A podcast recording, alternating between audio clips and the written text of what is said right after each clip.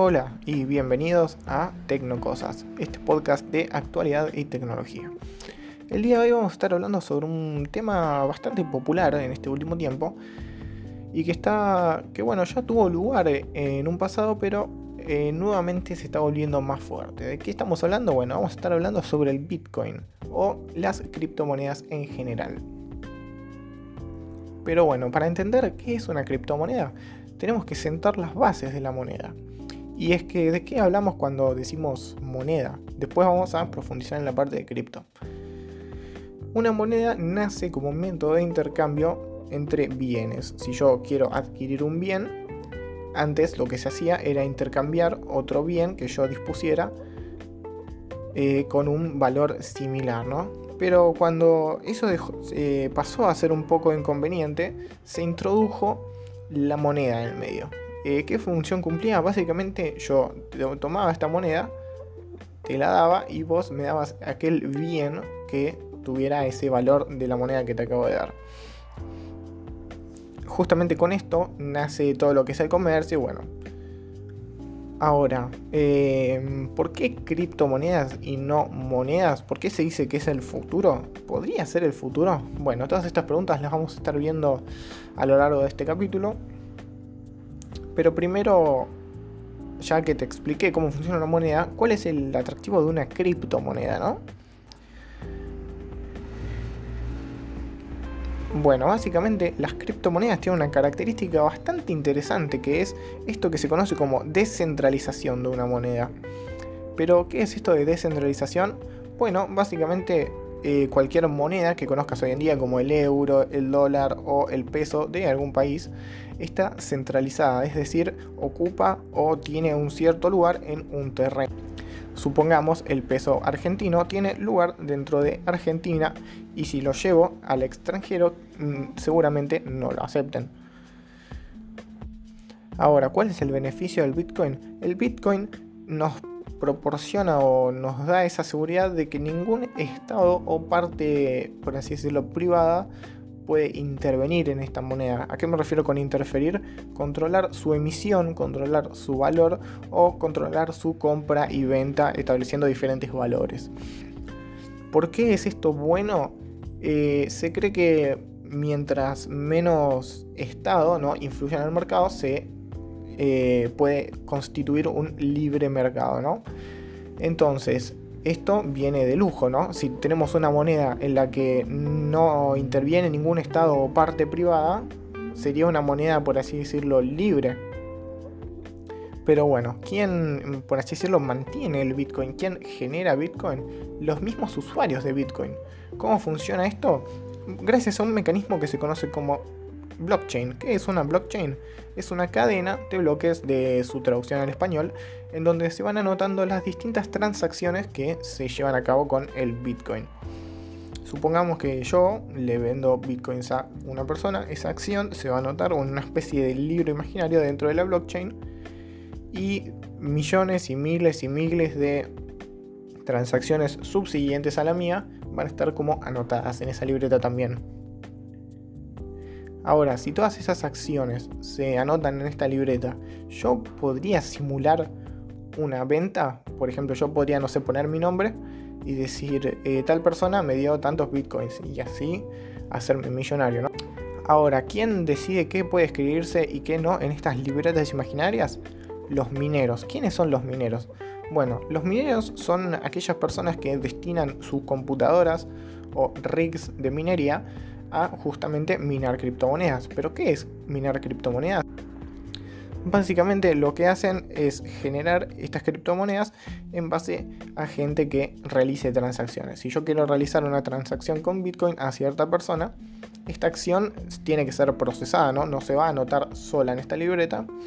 Entonces ahí es donde entra un minero. Un minero cualquiera, aleatorio, de la red de Bitcoin, agarra mi transacción y me dice, bueno, eh, yo te la proceso una vez que la procesa, ¿cuál es el beneficio de ese minero? Bueno, generar una pequeña cantidad de Bitcoin varía según eh, el tiempo o bueno, de qué tan compleja haya sido la ecuación, pero bueno, eh, así se va generando Bitcoin.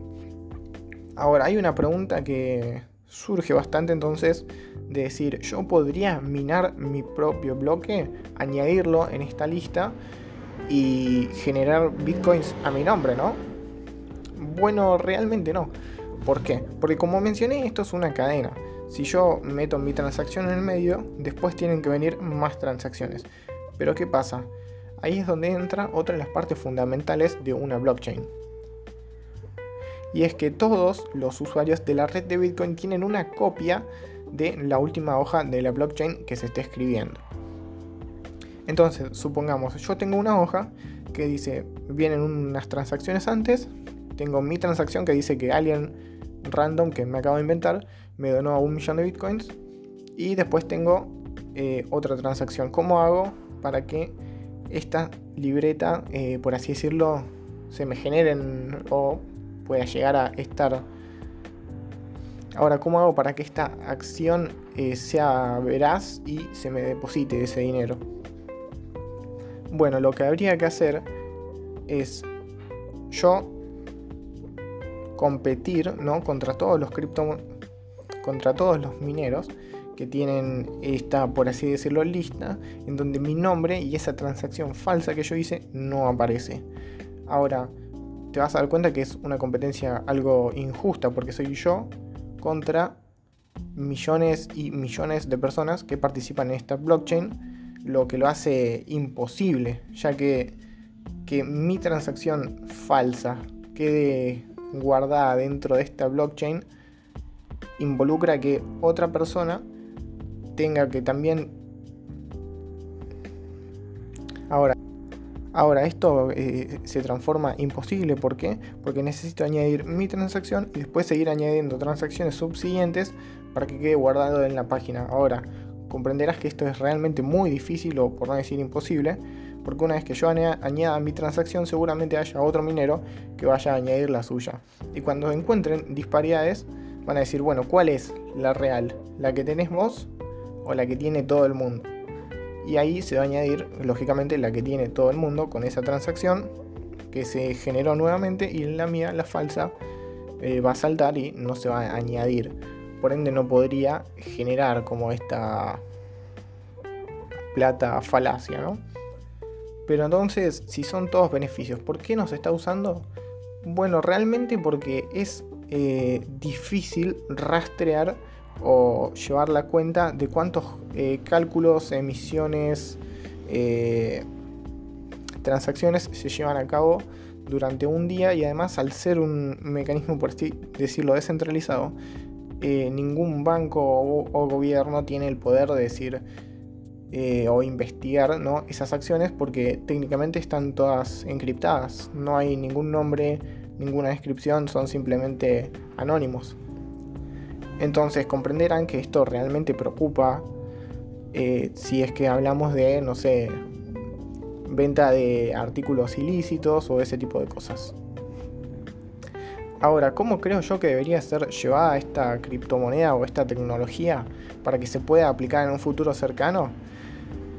Eh, realmente se podría no dudo que en un futuro cercano eh, veamos intentos de incluso países de crear su propia criptomoneda, como viene siendo el caso de Estados Unidos, que recientemente llevó a debate su criptodólar, creo que se llamaba, bueno, esa especie de criptomoneda de ellos. No lo veo mal, eh, de hecho me parece bien que se apunte hasta hacia el futuro, pero hay una cosa que se tiene que solucionar que es la manera en la que se generan o se guardan estos bitcoins, ¿no? Porque como todos sabemos, para hacer funcionar una computadora necesitamos electricidad. ¿Y cuánta electricidad? Bueno, quizás si es tu computadora de tu casa no consuma tanta electricidad. Pero si estamos hablando de una granja de minería que tiene un montón y montón y montones de gráficas que están minando 24/7 para sacar la mayor ganancia posible, y nos vamos a dar cuenta que realmente consumen un montón. Y si nos damos cuenta que tenemos millones de esas granjas alrededor de todo el mundo, es un gasto de energía increíblemente grande. Pero bueno, toda esta energía que se usa para minar criptomonedas no viene de un método limpio, sino que se produce en refinerías de carbón. Ahora, ¿se podría llegar a erradicar o limitar el consumo para que el Bitcoin se transforme como una moneda limpia con una menor huella de carbono? Realmente sí. Eh, ahora es complicado. Con este sistema que tenemos, sí. Se podría ver de quizás utilizar algún otro sistema en el que no sea necesario tener eh, tantas máquinas a la vez. O incluso que quizás deje de ser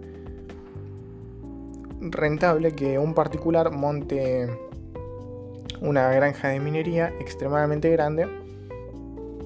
Pero bueno, eh, eso creo que realmente falta, hay mucho por debatir. Ahora, en un futuro a corto plazo, ¿se ven aplicables estas criptomonedas?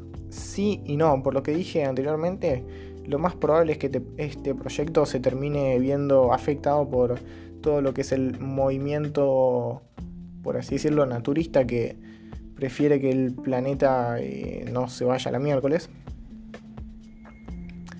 Y está bien, en, su punto lo comprendo porque es cierto que consume un montón de energía o una huella de carbono muy alta el minado de criptomonedas, pero realmente creo que es una alternativa bastante interesante a lo que es el cómo llevamos nuestras transacciones o intercambios monetarios en la diaria. Podría ser o no podría ser, sino que es un sistema bastante atractivo.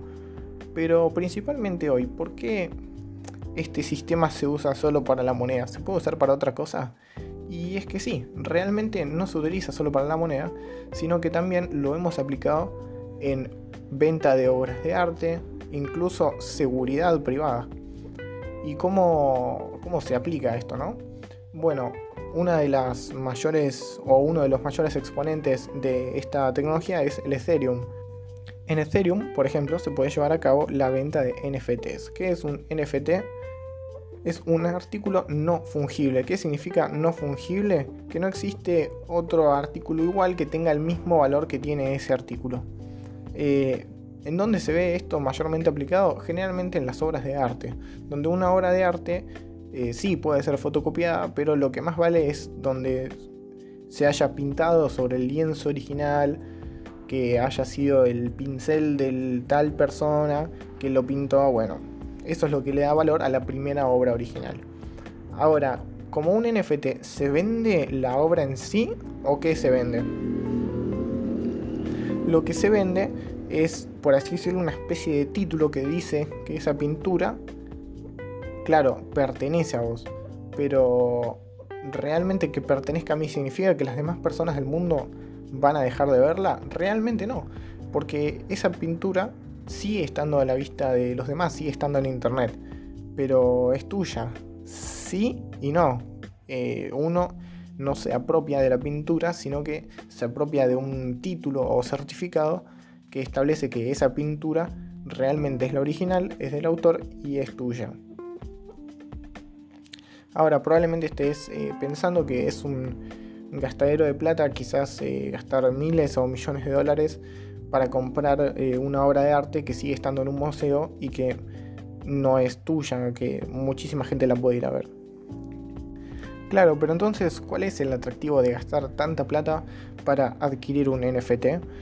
Bueno, el principal atractivo es establecer o tener un certificado que diga que esa obra es tuya y de nadie más. Aunque la puedas ver, aunque la puedas fotocopiar, realmente eh, para vos esa obra sigue siendo tuya. Pasa más o menos lo mismo con aquella gente que compra pinturas, pero las dona a un museo. Esa pintura sigue siendo tuya, pero la gente del museo la puede ir a ver. Ahora vos generás alguna ganancia de esa pintura. Realmente no. Eh, el mundo del arte se mueve así. Ahora, como mencionaba antes, también se pueden usar eh, como se pueden usar diferentes eh, alternativas, no solo para NFTs, sino también para seguridad privada. ¿A qué me refiero con esto?